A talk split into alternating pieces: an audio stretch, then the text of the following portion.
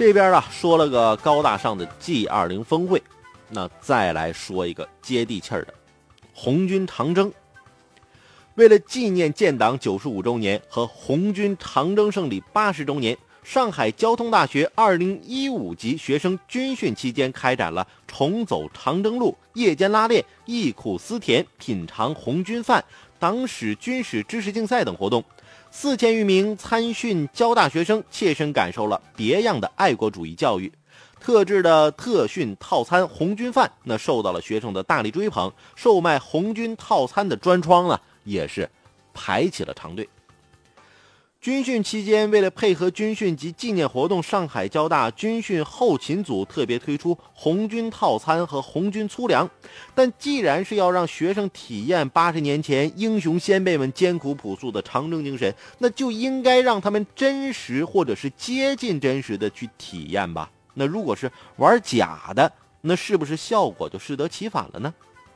红军套餐啊，虽然参考了当年红军主要革命根据地的主食和井冈山革命根据地的食品，包括窝窝头、秋茄子、南瓜汤、高粱饭、蒸红薯、蒸芋头和盐水花生等，而且啊，用的餐具也是印有像是“为人民服务”“红军不怕远征难”等字样的复古铁饭缸。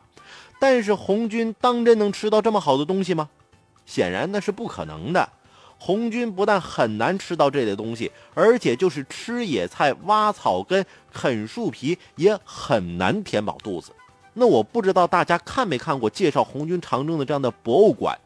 那包括比如说皮带，比如说鞋上面的皮面比如说蒙古的这样的牛皮，甚至当时都已经成为了红军战士们果腹的这样的食材。可以说，红军在长征途中有很大一部分人是被饿死的。那学校把红军套餐设计的这么丰盛，那你不但让学生体会不到红军的艰辛，反而会给学生一个错觉，认为红军根本不是书本上写的那么崇高，那改变学生对红军的好印象。苦不苦？想想红军二万五；累不累？想想革命老前辈。学校让学生体验红军的生活，这没有错。但不能扭曲红军的形象吧？学校设计的这份红军套餐显然是玩假的，是在演戏。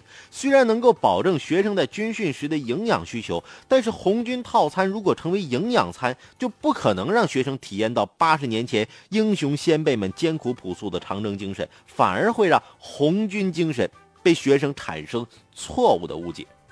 交大的红军套餐不符合历史，误导了学生，这种做法不值得提倡。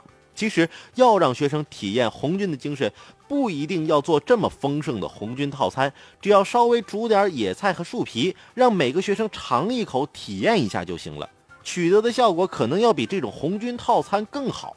再说，纪念红军长征胜利的方式很多，除了让学生进行夜间拉练、党史、军史知识竞赛等活动外，也可以让一些老红军、老战士来讲讲历史嘛。去一些纪念地来参观一下，让同学们那看一些有关长征的纪录片和影视作品等。因此，各地在纪念红军长征胜利八十周年活动的过程中，要慎重思考，不要闹出红军套餐成营养餐这类的笑话。